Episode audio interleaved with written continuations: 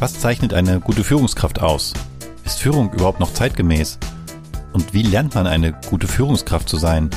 Darüber durfte ich mit Patrick Leibold sprechen. Patrick ist Co-CEO der Celebrate Company, vielen wahrscheinlich besser bekannt für die Kartenmacherei. Und er hat sowohl in Konzernen als auch in Startups gearbeitet und nach seiner Aussage dort viel darüber gelernt, wie er nicht führen möchte. Und damit herzlich willkommen bei Erfolgsgedanke, dem Podcast über inspirierende Persönlichkeiten und ihre WegbegleiterInnen. Denn Erfolg hat viele Gesichter. Ich bin Björn Weider und darf mit meinen Kolleginnen und Kollegen bei der Haufe Group die Steuerbranche digitalisieren. Und nicht nur nebenbei gestalten wir dabei auch die Arbeitswelt der Zukunft, denn nach New Work ist vor New Wertschöpfung. Wo auch immer du die Episode hörst, abonniere und bewerte sie doch gern oder teile sie in deinem Netzwerk. Gern mit dem Hashtag Erfolgsgedanke. Und jetzt wünsche ich dir gute Unterhaltung mit Patrick Leibold.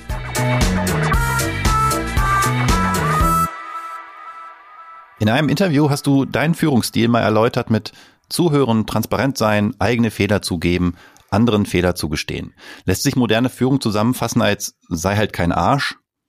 Das ist, äh, glaube ich, grundsätzlich nicht nur im äh, Bereich der Führung äh, ein, sehr, ein sehr gutes Prinzip, dem man folgen kann. Ja, Führung ist nichts anderes als auf das zu hören, was einen auch ähm, als Mensch leiten sollte. Und ähm, ja, insofern ähm, ist, ist das toll. Da gehört natürlich noch viel, viel, viel mehr zu. Ähm, aber Empathie und Offenheit und äh, das Verstehen und auch das, das ehrliche Interesse für das, was mein Gegenüber bewegt, das ist, glaube ich, ähm, der Kernerfolgsfaktor für jede gute Führungskraft. Ja, und damit herzlich willkommen, Patrick Leibold. Du bist Co-CEO, darauf werden wir noch drauf zu sprechen kommen, der Celebrate Company und den meisten vermutlich dann besser be bekannt durch äh, euer Hauptprodukt, wenn ich das so sagen darf, die Kartenmacherei. Und zwischen all diesen Digitalplattformen, Blockchains, Startups, Fintechs und so habt ihr irgendwie so ein erfrischend klares Geschäftsmodell, so echte physische Grußkarten aus eigener Produktion. Ist das schwieriger, so ein Unternehmen nach modernen Maßstäben, und darüber wollen wir heute ja sprechen, zu führen, als so eine Berliner Hipster-Agentur? Es ist anders. Ich glaube, so viel steht fest. Ähm, ich, ich bin mir sicher, dass es ähm, einfacher ist, weil man auf sehr viel mehr Grundverständnis für moderne Führungsprinzipien stößt, wenn man eine, wie soll ich sagen, sehr techlastige äh, Firma in Berlin-Kreuzberg äh, führt und da sind viele Leute mehr mit, mit äh, flachen Hierarchien, mit hm. agilen Führungsprinzipien vertraut als in einem äh, in der Schwarzwälder Druckerei. Ähm, da bin ich mir sicher. Gleichzeitig ähm, kriegt man aber auch, glaube ich, deutlich mehr zurück, ähm, wenn man etwas weniger beschrittene Pfade äh, betritt. Und ähm, das ist anspruchsvoll und man muss ein paar Dinge neu denken und ähm, hat aber auch die Chance zu gestalten und ein Pionier zu sein. Das ist ähm, was Herausforderndes, das begeistert und da sind wir gerne dabei. Ja, die Schwarzwälder Druckerei, die war ja jetzt kein, äh, kein Synonym, das war also ein echter Fall. Ihr habt vor kurzem, glaube ich, sogar erst, ne, da eine Druckerei, mit der ihr vorher zusammengearbeitet habt, übernommen. War das, war das ein Kulturclash und wie, wie seid ihr damit umgegangen? Genau, ja, das war exakt das. Ähm, ein Kulturclash. Mm, die Kartmacherei ist, ich glaube, man sagt Startup dazu, Grown-up vielleicht, ähm, zwölf Jahre alt. Das ist für ein Startup relativ alt, wenn man so in Dimensionen von ThyssenKrupp und Siemens denkt, ist das ähm, ein, ein Augenzwinkern.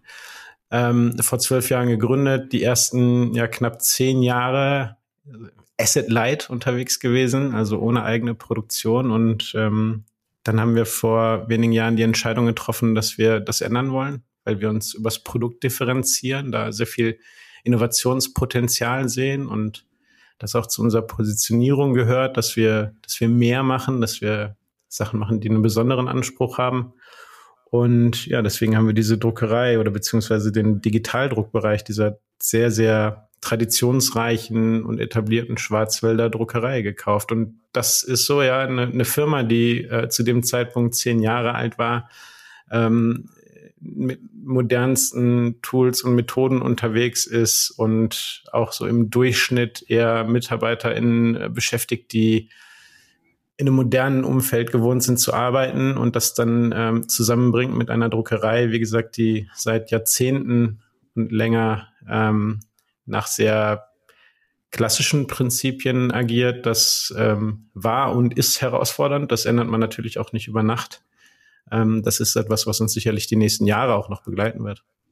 Und du hast ja vorhin gesagt, das kann dann auch gerade viel mehr noch zurückgeben, wenn du da in eine Umgebung kommst, die da vielleicht äh, noch nicht so viel Erfahrung mit gesammelt hat, das noch nicht so kennt. Wie war das jetzt aber ganz konkret mit den Mitarbeitenden in der Druckerei? Wie, wie haben die reagiert auf die, die Übernahme? Es ist ja immer für jedes Unternehmen, glaube ich, erstmal so ein Schreckmoment und jetzt vielleicht ganz konkret in diesem Fall, wo dann so ein modernes, digital, vielleicht eher marketingorientiertes Unternehmen plötzlich mit so Maschinen und, und Menschen, die an Maschinen stehen und Dinge tun. Äh, wie haben die reagiert? In der überwiegenden Mehrheit sehr offen. Ähm, das war toll zu sehen. Natürlich gab es auch Skepsis, denn in erster Linie waren wir schon mal anders und wir hatten natürlich noch nicht den Beweis angetreten, dass anders auch gleichzeitig besser ist und mhm. besser im Sinne von nicht nur wertschöpfend besser, sondern auch ähm, für mich als Mitarbeiter der Firma besser. Und den Beweis treten wir gerade an und da galt es natürlich am Anfang sehr viel Überzeugungsarbeit zu leisten und es ähm, ist ja für uns auch jetzt nicht Ausdruck von New York, dass wir einen Kicker hinstellen und äh, Club Martin Kühlschrank und dann ähm, äh, wieder nach Hause fahren, weil wir jetzt äh, nach modernen Prinzipien arbeiten. Also tatsächlich gibt es einen Air-Hockey-Tisch und es gibt jetzt auch äh, den ein oder anderen Getränkeautomaten, aber das war tatsächlich nicht, nicht Kern unserer kulturellen Transformation oder ist das zum Glück auch nicht. Ähm, ne, es, es, geht in erster Linie darum, ein neues Menschenbild zu vermitteln. Und das ist auch das, was für mich äh, im Wesentlichen New Work auszeichnet. Also es ist schwierig, ähm, völlig agil und äh, autonom fast schon in den Tag zu starten in einem Produktionsbetrieb, der im Prinzip von der ersten Sekunde äh, des Maschinenstarts bis zum Schichtende durchgeplant ist. Ähm, wir sind dabei, uns auch sehr gut zu überlegen, welche Prinzipien und, und ähm, Stile und Methoden da anwendbar sind. Aber was wir in erster Linie machen, ist äh, durch sehr viel Transparenz und Eigenverantwortung, Übertragung von Eigenverantwortung auf jeden einzelnen Mitarbeiter dafür zu sorgen, dass wir jeden Einzelnen mehr einbinden. Und da gibt es ein überwältigendes positives Feedback, aber das ist tatsächlich auch nicht für jeden was, ja. Ach, da kommen wir bestimmt gleich noch drauf zu sprechen. Ich würde gern nochmal verstehen, weil ich das sehr interessant finde im Vergleich mit vielen anderen ähm, Startups und vor allen Dingen Geschichten über diese neue digitale Welt, denn das kennst du sicher auch, dieses Bonmot, dass irgendwie die erfolgreichsten, ähm, die erfolgreichste Hotelkette Airbnb keine eigenen Hotels besitzt und der erfolgreichste Taxiunternehmer Uber keine Taxis und so. Das ist äh, altbekannt und oft auch schon widerlegt, aber das ist ja so ein bisschen die Idee hinter vielen Geschäftsmodellen, auch bei den Pitches. Ich kann halt total schnell skalieren. Ihr macht den anderen Weg und integriert ein analoges Geschäft, weil du sagst, so habe ich dich verstanden, ihr wollt im Produkt überzeugen und konntet das, das habe ich jetzt rein mhm. interpretiert, vorher nicht. Warum nicht und warum glaubt ihr, dass das jetzt integriert besser geht? Liegt es an der neuen Art zu arbeiten?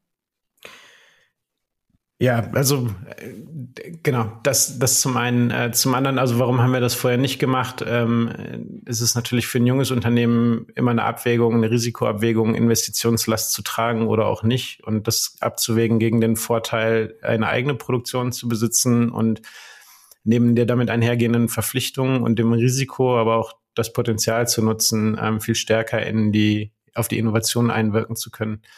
Es war zum Glück das Setup so, dass man einen sehr innovationswilligen Partner gefunden hat, ähm, mit dem man die ersten Jahre bestreiten konnte. Und dann aber tatsächlich sind wir zu dem Schluss gekommen, dass es genau an dem fehlt, nämlich an skalierfähigen Organisationsstrukturen, an Tech-Know-how, an ja, vielleicht auch einem Menschen- und Führungsbild, was, ähm, was dazu geeignet ist, gemeinsam mit, mit uns äh, weiter zu wachsen. Und äh, was natürlich unbestrittenerweise da war, war ein extrem großes Know-how äh, im Bereich der, der Drucktechnik. Und so sind wir dann zu der Überzeugung gekommen, dass ähm, die, die, das, die Name des Risikos, dass wir äh, Investitionen jetzt äh, tragen, ähm, abzuwägen gegen das, was wir dadurch bewirken, wenn wir diese Fähigkeiten zusammenbringen, sind wir zu der Überzeugung gekommen, dass die Akquisition genau der richtige strategische Weg für uns ist. Das habe ich im Vorgespräch schon gesagt, dass ich natürlich selber, ähm, und wer den Podcast eine Weile verfolgt, weiß, dass ich ja ähm, großer Fan von dem, was man unter diesem Containerbegriff New Work äh, gern zusammenfasst, bin. Ähm, ich würde trotzdem gern mit dir so ein paar kritische Aspekte beleuchten, die man zumindest vielleicht immer mal hört von Dritten ähm, und, und mal klären, wie, wie weit ist da was dran? Inwieweit spürt ihr das vielleicht insbesondere in so einem äh, Kontext, wo er jetzt hautnah miterlebt eine Transformation äh, eines sehr traditionellen Unternehmens äh, auf dieser Reise. Und eine Frage, die ich immer mal wieder höre, auch ganz persönlich an mich gerichtet ist, machen es sich Führungskräfte nicht ganz schön leicht, wenn sie Mitarbeitenden, die oft jünger, weniger erfahren, weniger verdient sind, die Verantwortung für Entscheidungen aufbürden? Ich würde nicht sagen, dass man sich damit leichter macht und tatsächlich, ähm, man muss sich auch sehr klar bewusst sein, ob das demjenigen, dem ich die Entscheidung jetzt übertrage und damit die Verantwortung und damit auch ein Stück weit Druck, ähm, ob derjenige damit was anfangen kann, ob ihm das hilft ähm, und, und ihn positiv bestärkt oder ob das eigentlich nur negativen Stress auslöst. Und das habe ich ein Stück weit in der Hand, das noch mitzusteuern, ähm, indem ich ähm, mit meinem mit meiner ganzen Erfahrung, die ich ja habe, ähm, zur Verfügung stehe und, und Hilfe anbiete, aktive Hilfe und, und das ist das Wichtigste, das Vertrauen schaffe, dass ähm, derjenige, diejenige das jederzeit in Anspruch nehmen kann. Ähm, das ist die Grundvoraussetzung. Leichter mache ich persönlich es mir überhaupt nicht. Ich würde behaupten, eher das Gegenteil. Ähm, klassisch, zumindest kann ich so für mich sprechen, äh, das Abgeben von Verantwortung ist mir persönlich sehr schwer gefallen, tut's immer noch. Ich komme aus ähm, Systemen, Strukturen und Organisationen, die klar hierarchisch ausgerichtet waren und ähm, wo es ein Privileg war, Entscheidungen zu treffen. Das hat jetzt gar nicht so viel damit zu tun, ob man über die Informationen und Erfahrungen verfügt hat, äh, diese Entscheidung wirklich treffen zu können, aber man war in dem richtigen Kästchen, ähm, um diese Entscheidung zu treffen. Deswegen muss ich da gegen, gegen angelegte Strukturen in mir selbst erstmal angehen, ähm, diese, diese Verantwortung zu teilen und ähm, nicht in dieser eigenen ähm, Hybris ähm, dass man selbst die besten Entscheidungen trifft, dieses äh, diesen Glaubenssatz zu überkommen und ähm, anderen Menschen so sehr zu vertrauen, dass sie in der Lage sind, wenn ich ihnen die richtigen Dinge mit an die Hand gebe, dass sie zu besseren Ergebnissen kommen und äh, oder dass wir das gemeinsam tun. Und äh, das ist, glaube ich, eher der schwierigere Weg. Aber habt ihr jetzt im Rahmen der Transformation bewusst die Entscheidung schon für die Übernahme von Verantwortung auch dem Einzelnen gegeben oder erwartet ihr von Mitarbeitenden, damit die bei euch auch reinpassen, dass sie da grundsätzlich zu bereit sind?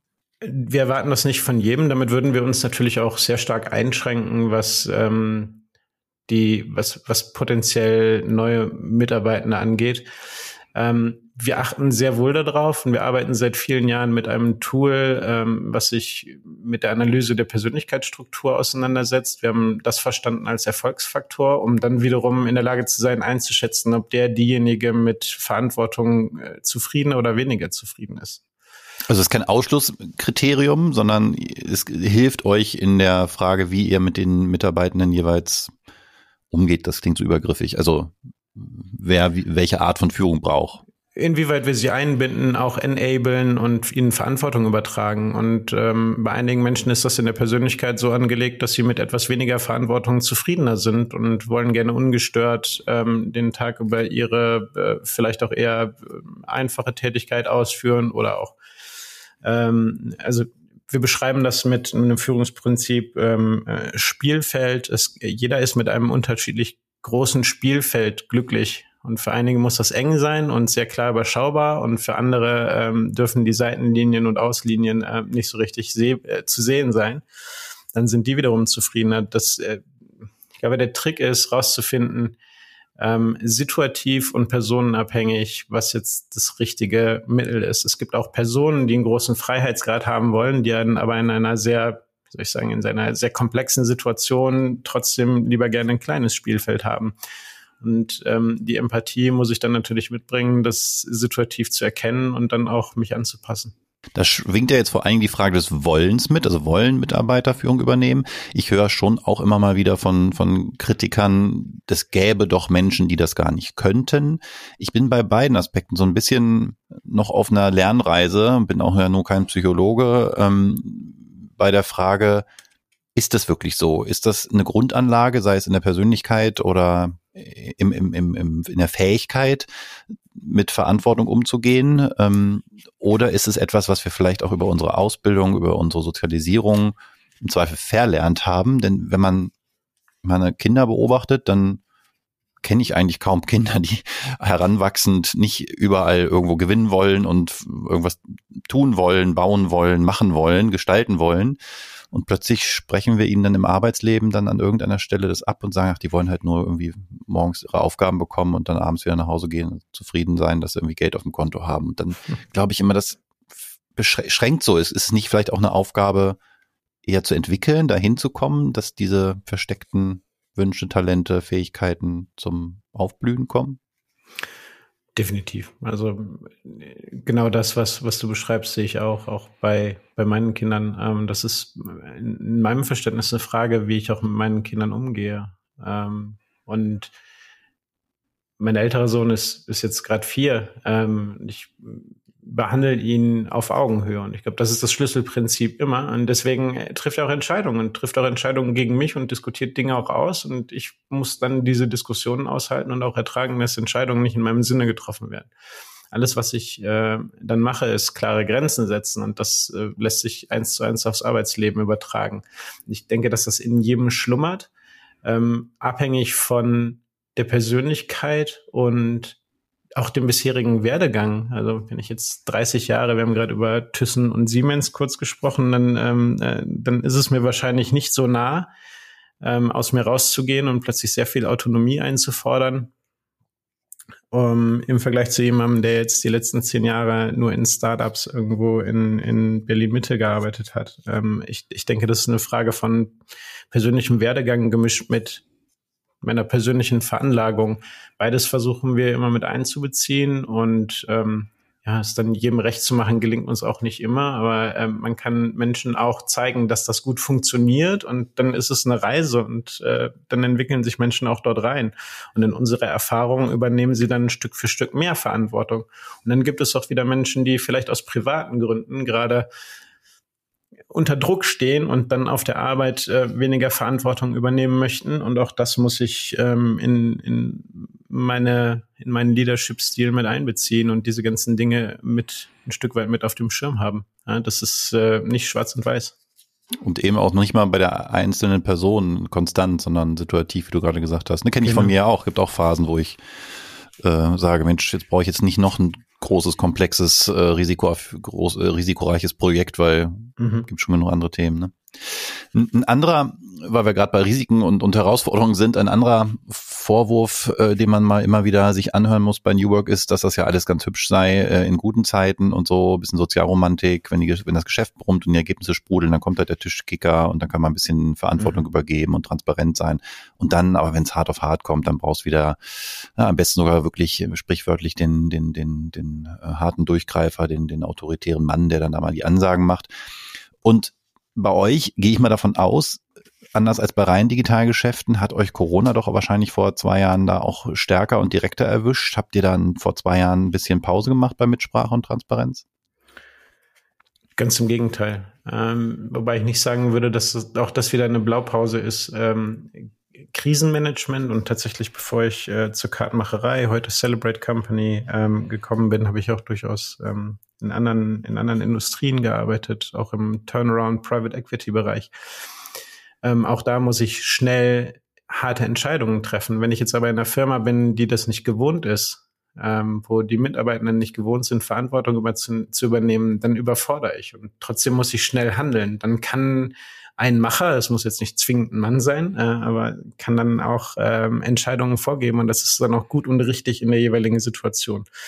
Wir haben das nicht gemacht. Wir sind in Corona natürlich mit einem Team unterwegs gewesen, was es gewohnt ist, dass wir Transparenz geben. Und wir haben uns am Freitag, den 13. Ähm, von dort an natürlich äh, sehr viele Sorgen gemacht, was mit der Firma passiert. Ähm, aber anstatt jetzt auf den Balkon zu treten und ähm, selbstsichere äh, Erklärungen von uns zu geben, haben wir diese Unsicherheit geteilt und haben ähm, nach ein paar Tagen gesagt, so sieht es aus. Wir wissen nicht, wie es weitergeht. Es gibt keine Erfahrungswerte. Wir können ähm, uns auf gewisse Szenarien vorbereiten. Und dann haben wir gesagt, so sehen die Umsätze aus und das ist das, was in der Kasse ist. Und ähm, je nachdem, wie es jetzt weitergeht, passiert dies und das.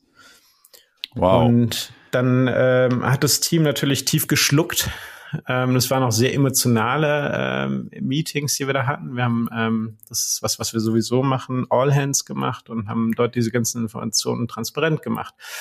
Und so war es dann hinterher gar keine Frage mehr, ob wir in Kurzarbeit beispielsweise gehen, sondern im Prinzip hat sich das ganze Team dazu entschieden, diesen Schritt zu gehen. Und zwar hat das Team auch entschieden, wie es funktioniert, nämlich nach einem rein solidarischen Prinzip. Also die ganze Firma ist für eine Weile in, in den halben Winterschlaf gegangen und wir mussten niemanden davon überzeugen. Wir mussten ähm, nicht äh, äh, sagen, der geht, die geht nicht, andersrum, ähm, sondern, sondern da gab es ein völliges Verständnis für das, was wir zu tun hatten, weil jedem die Folgen klar waren. Und darum geht's ja auch. Es geht darum, Transparenz über, über die Situation zu verschaffen und den Impact von einer Handlung zu zeigen. Und dann ist auch Verständnis für die Entscheidung da. Und wenn ich dann dazu noch meine eigene Unsicherheit transparent mache, aber gleichzeitig auch sage, wir werden ähm, gemeinsam, weil wir ein starkes Team sind, sehr gut durch diese Krise kommen, dann gelingt einem das. Und das ist uns tatsächlich auch gelungen, genau mit diesen Maßnahmen. Und die wurden von dem ganzen Team mitgetragen. Und ähm, nach Corona äh, blickt dann jeder mit sehr viel Stolz darauf zurück. Und das hat uns sehr viel Selbstbewusstsein gegeben. Wir sind ein Team, was sehr resilient ist und was auf nahezu jede Herausforderung angemessen reagieren kann. Ex post klingt das fantastisch und, und nachvollziehbar. Wie ging dir das vor der Entscheidung, das genau so zu handhaben? Hast du dir nicht die Fragen gestellt, die man sich üblicherweise in solchen Strukturen und Situationen dann stellt, die da heißen, überfordern wir das Team, setzen wir dir jetzt einer Panik aus, müssen wir jetzt nicht einfach diejenigen sein, die fest im Sturm äh, da vorne zeigen, dass sie das alles in der Hand haben? Hattet ihr nie Sorge, dass ihr Mitarbeiter verliert, die sagen, ups, uns geht's nicht so gut, also gehe ich lieber mal vorher woanders hin, all das, was man sonst so hört? Mhm das sind natürlich Gedanken, die man hat. Ähm, also was erwartet jetzt auch, was braucht das Team von mir, um, um selbst gut durch diese Situation durchzukommen? Und ähm, Steffen, mein, mein äh, Co. und, und ich, wir haben sehr schnell die Entscheidung getroffen, dass wir, egal wie gut wir das versuchen, das gar nicht kaschieren können, wie es uns in dieser Situation geht. Also war unser Schritt nach vorne, auch unsere Emotionen und unsere Gefühlslage zu dem Zeitpunkt auch transparent zu machen. Und genauso auch die Fakten drumherum. Überfordert haben wir damit niemanden. Ähm, man darf nicht unterschätzen, wie empathisch Menschen sind, ob bewusst oder unbewusst. Jeder spürt, ähm, so, ein so guter Schauspieler kann ich ja gar nicht sein, um, um sowas Fundamentales wie diese Krise zu überspielen. Ähm, jeder, jeder hätte das gespürt, weil wir auch natürlich ähm, untereinander uns, uns sehr gut kennen. Und äh, insofern kam das für uns gar nicht in Frage, da irgendwie eine, eine Maske aufzusetzen und äh, die Zuversichtigen zu geben und ähm, da, da etwas zu spielen, was nicht den Tatsachen entspricht. Jetzt fiel schon wieder das Wort Co. Das hatte ich am Eingang ja schon mal gesagt, dass ich da gerne nochmal mit dir drüber sprechen wollen würde. Das ist auch, finde ich, ein Zeichen von etwas New Workigerem, dass man die Spitze plötzlich aufteilt. Ihr seid Co-CEOs. Wie muss ich mir das vorstellen, so wie bei mir zu Hause. Wir haben über Kinder ja schon gesprochen, da höre ich dann das Tapsen aus dem Wohnzimmer und dann die geflüsterte Frage vom Jüngsten, darf ich Süßigkeiten? Und ich sage, nee, hast ja gerade Mama schon gefragt, habe ich doch genau gehört und die hat Nein gesagt. Also werdet ihr gegeneinander ausgespielt? Ähm, ich will nicht sagen, dass das ähm, vielleicht unbeabsichtigt das eine oder andere Mal vorkommt. Ganz am Anfang ähm, haben wir oft die Frage gestellt bekommen, warum wir denn so unabgestimmt seien haben gesagt, weil wir natürlich zwei Persönlichkeiten sind, die unterschiedliche Meinungen haben. Und man dürfe von uns nicht erwarten, dass wir, ähm, dass man bei uns Knöpfe drückt und immer die gleichen Sprechtexte daraus kommen, sondern ähm, wir haben Meinungen, Ansichten, unterschiedliche Prägungen. Wir sind in der Regel ähm, teilen wir Standpunkte, wir tauschen uns auf wichtigen Dingen auch aus, um ähm, um Konsens zu erreichen, aber bewusst nehmen wir auch in Kauf, dass wir zu Dingen unterschiedliche Meinungen haben und wir glauben auch, dass das gut tut. So werden Positionen herausgefordert. Das war für das Team und ich, ich glaube auch, das ist für das Team noch manchmal gewöhnungsbedürftig, ähm, weil man das so nicht gewohnt ist. Da werden äh, bestimmte Dinge natürlich irgendwie x-mal vorbesprochen, bevor dann ähm, irgendwelche Standpunkte erklärt werden und teilweise ähm, diskutieren wir auch sehr intensiv in Meetings mit, mit dem Team. Und wir sehen dadurch aber eher eine Bereicherung, ähm, weil wir lassen jeden einzelnen Teil des inhaltlichen Diskurses sein. Und warum sollten wir den nicht untereinander auch öffentlich haben? Ähm, alles andere wäre ja, wäre ja Fake und ähm, Superficial Harmony. Ja, warum sollten wir nicht? Äh, wird vielleicht traditionell beantwortet mit, weil es irgendwie auch anstrengend ist. Ich musste da vorhin schon dran denken, als, so, als wir bei der Familienanalogie äh, waren ich, wenn ich so mich selber reflektiere als Papa, muss ich bestimmt gestehen, dass ich auch bei der dritten Warum-Frage meines Kindes vielleicht auch mal nur gesagt habe, weil ich es gesagt habe. Ja, ähm, irgendwann ist es dann doch anstrengend. Wünschst du dir insgeheim auch manchmal die alte Konzernzeit zurück, wo du als Chef einfach mal eine Ansage machen kannst? Ich glaube, manchmal habe ich das Gefühl, dass ich damit Klarheit gebe und dann tue ich das auch. Und ähm, also es, es heißt ja nicht, dass ich das nicht kann. Und ich bin ja immer noch ähm, CEO von, von einer Firma, für die ich auch ähm, die Verantwortung trage. Und das bedeutet auch, dass bestimmt, dass ich, dass ich Entscheidungen treffe und dass ich damit auch, ähm, auch Signale setze. Aber ich suche mir die Situationen sehr bewusst aus.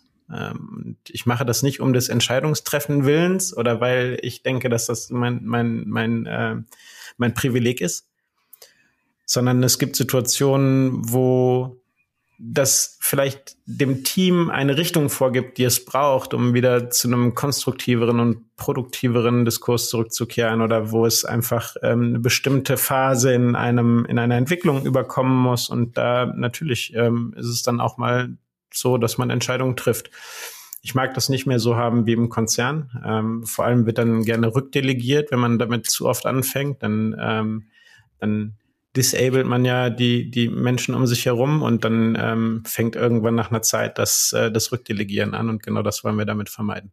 Du hast die Konzern-Vergangenheit von dir schon ein paar Mal angesprochen und ich habe gelesen, dass du mal gesagt hast, du hättest dort gelernt, wie man Unternehmen nicht führen sollte. Und noch eine krassere Anekdote kommt dann aber interessanterweise nicht aus deiner Konzernzeit, sondern aus einem Startup, äh, wo du von einem offensichtlich cholerischen Chef berichtet hast. Ähm, ich habe jetzt keine positiven Geschichten gefunden, deswegen meine Frage, wie lernt man ohne eigene gute Erfahrungen selbst ein guter Chef zu sein?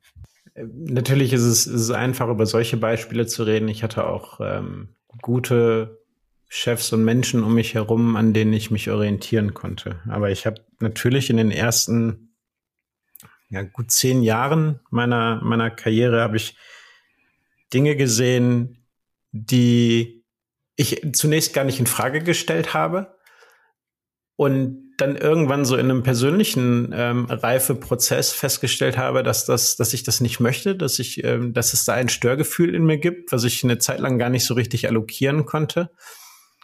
Ähm, und dann auch Glaubenssätze, die mir, die mir in diesem System anerzogen wurden, ähm, die, wie diese X-Theorie, Management basiert auf Kontrolle. Leute gehen nur arbeiten, weil sie Geld verdienen müssen und alles, was mein Job ist, ist sie zu kontrollieren und schneller zu schubsen, damit sie halt äh, härter arbeiten und ähm, wenn ich habe das ein ganzes Jahrzehnt lang ähm, so vorgelebt bekommen in, an, an ganz vielen Stellen. Und ähm, das in Frage zu stellen, ist, ist schwierig, ohne dass man andere Dinge sieht. Ja, deswegen gibt's, glaube ich, sehr viele negative Beispiele. Ähm, und ich musste dann über Zeit auch erst lernen und tatsächlich so die Geburt äh, unseres ersten Kindes war, war ein, Punkt, wo ich sehr viel reflektiert und nachgedacht habe und dann auch ähm, es, äh, die Entscheidung getroffen habe, was anders zu machen, was an dir ist und was an der ist. Und warum war das die Geburt von, von deinem Kind?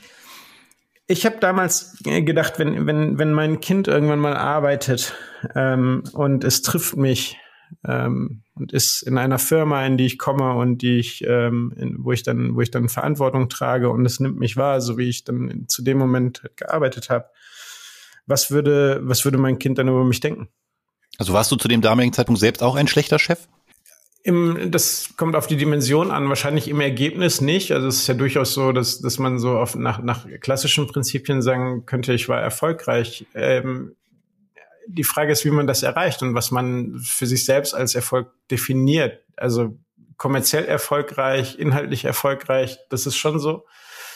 Langfristig nachhaltig inhaltlich erfolgreich und ähm, auch erfolgreich in einem Sinne, dass ich Menschen dabei geholfen habe, ähm, weiterzukommen, ähm, auch in ihrer persönlichen Entwicklung, in ihrer beruflichen Entwicklung dass ich was hinterlassen habe, was diese Menschen im Kopf behalten, weil sie sagen, das, äh, das war ihnen ähm, ein Anstoß, sich in ihrem Leben irgendwie zu verbessern und wenn es auch nur kleine Verbesserungen sind.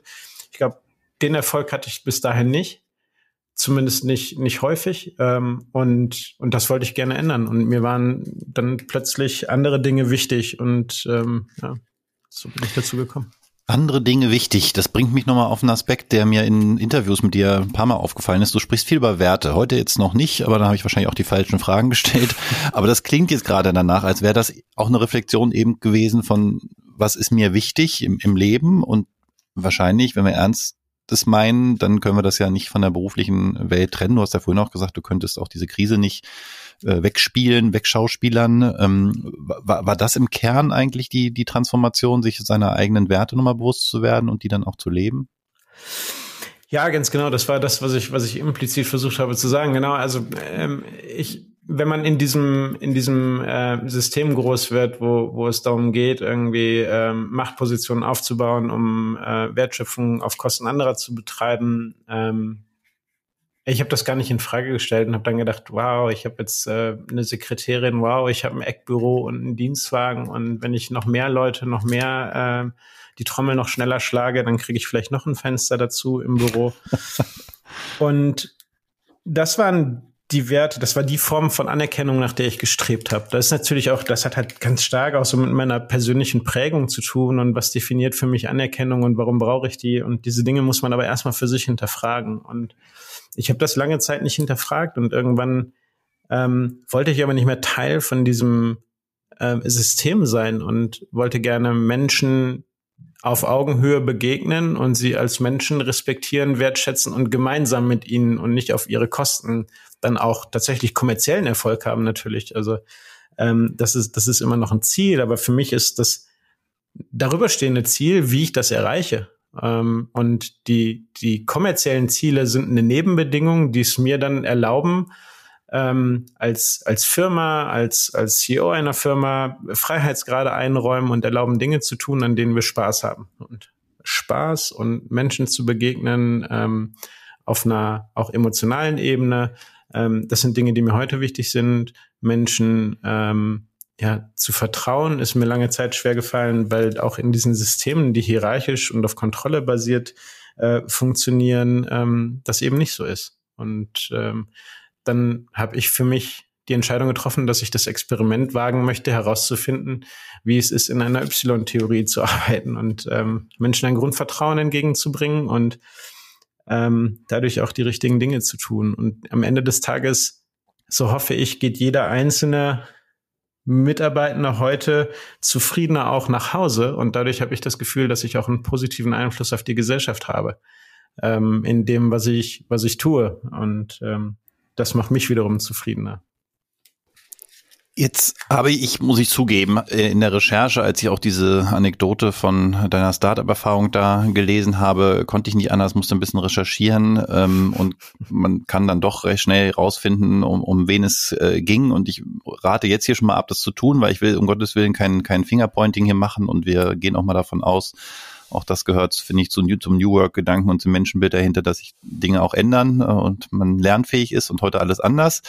Äh, aber dennoch fiel mir auf, dass da jemand war, der aus einer bestimmten Business School kam, die ich häufiger schon in solchen Zusammenhängen leider lesen musste. Und ich, das ist eine total blöde ähm, wahrscheinlich äh, Annahme, aber brachte mich halt auf den Gedanken, wie relevant sind denn unsere Ausbildungsbetriebe, jetzt mal abstrakt gesprochen, für eine, die Entwicklung von so einem neuen Manager-Typus? Die Ausbildungsbetriebe, aber auch die Systeme, in denen man dann groß wird. Ähm, und äh, wenn ich jetzt so, das ist mal einfach dann so auf die ganzen Strategieberatungen oder so zu zeigen, aber das Bild, was da vermittelt wird, das halte ich für falsch, ja. Und ich glaube auch, da ist natürlich ein, ein, Wandel im Gange. Wenn ich heute mit Mitarbeitenden äh, oder Bewerbern äh, Gespräche führe, die, die äh, so der, der neuesten, der, äh, ich weiß nicht, wo, bei welchen Buchstaben wir gerade angekommen sind, der neuesten Generation angehören, wir fangen wieder von vorne an wahrscheinlich irgendwann. Aha. Ja, genau. Der, also der Gen A. Ähm, ja. Dann, dann ähm, bin ich erstaunt und erschlagen vom Selbstbewusstsein, was diese Menschen mitbringen, von einem Selbstverständnis, mit dem sie Dinge für sich einfordern, auf eine wenig prätentiöse Art und Weise.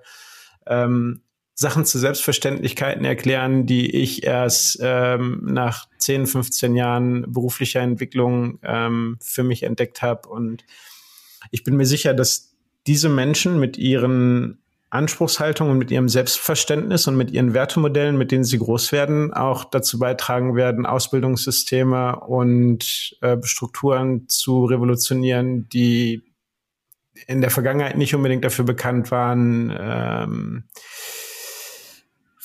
fantastisch empathische Führungskräfte hervorzubringen. Ähm, und das ist jetzt auch wieder eine, eine Pauschalisierung und ich will auch niemanden stigmatisieren, aber in der Tendenz waren diese Strukturen halt so angelegt, dass ähm, über Druck und über, ähm, über, über Härte Dinge erreicht wurden. Und ich bin mir sicher, dass sich das ändern wird. Das werden, wenn die Leute, die, die Fachkräfte von, von morgen, ähm, werden das ändern und für sich einfordern. Da habe ich volles Vertrauen. Und wir müssen aber vielleicht nicht auf eine nächste Generation warten, erst recht nicht, wenn es Vorbilder wie dich gibt, die das heute schon versuchen, in ihrem eigenen Umfeld äh, vorzuleben. Ich bin dir super dankbar, Patrick, dass du heute mal sehr auch persönlich geteilt hast, was deinen eigenen äh, Werdegang da anging und deine eigene Transformation vielleicht auch und hoffe, dass viele der HörerInnen da auch was für sich rausziehen können, für ihre eigene Transformation. An dieser Stelle erstmal herzlichen Dank, Patrick Leibold von Celebrate. Ganz herzlichen Dank, dass ich hier sein durfte, lieber Björn. Danke. Das war Erfolgsgedanke mit Patrick Leibold. Ich habe einen wichtigen Impuls aus dem Gespräch mitgenommen. Offene und transparente Kommunikation schließt auch die eigene Gefühlswelt mit ein. Da habe ich, wenn ich ehrlich bin, doch noch oft einen Schutzpanzer. Wie geht's dir denn damit? Welchen Gedanken nimmst du aus dem Gespräch mit? Lass es mich gerne wissen, zum Beispiel bei Twitter oder LinkedIn, am besten unter dem Hashtag Erfolgsgedanke. Und in der kommenden Woche hörst du hier dann die Erfolgshacks von Patrick. Bis dahin.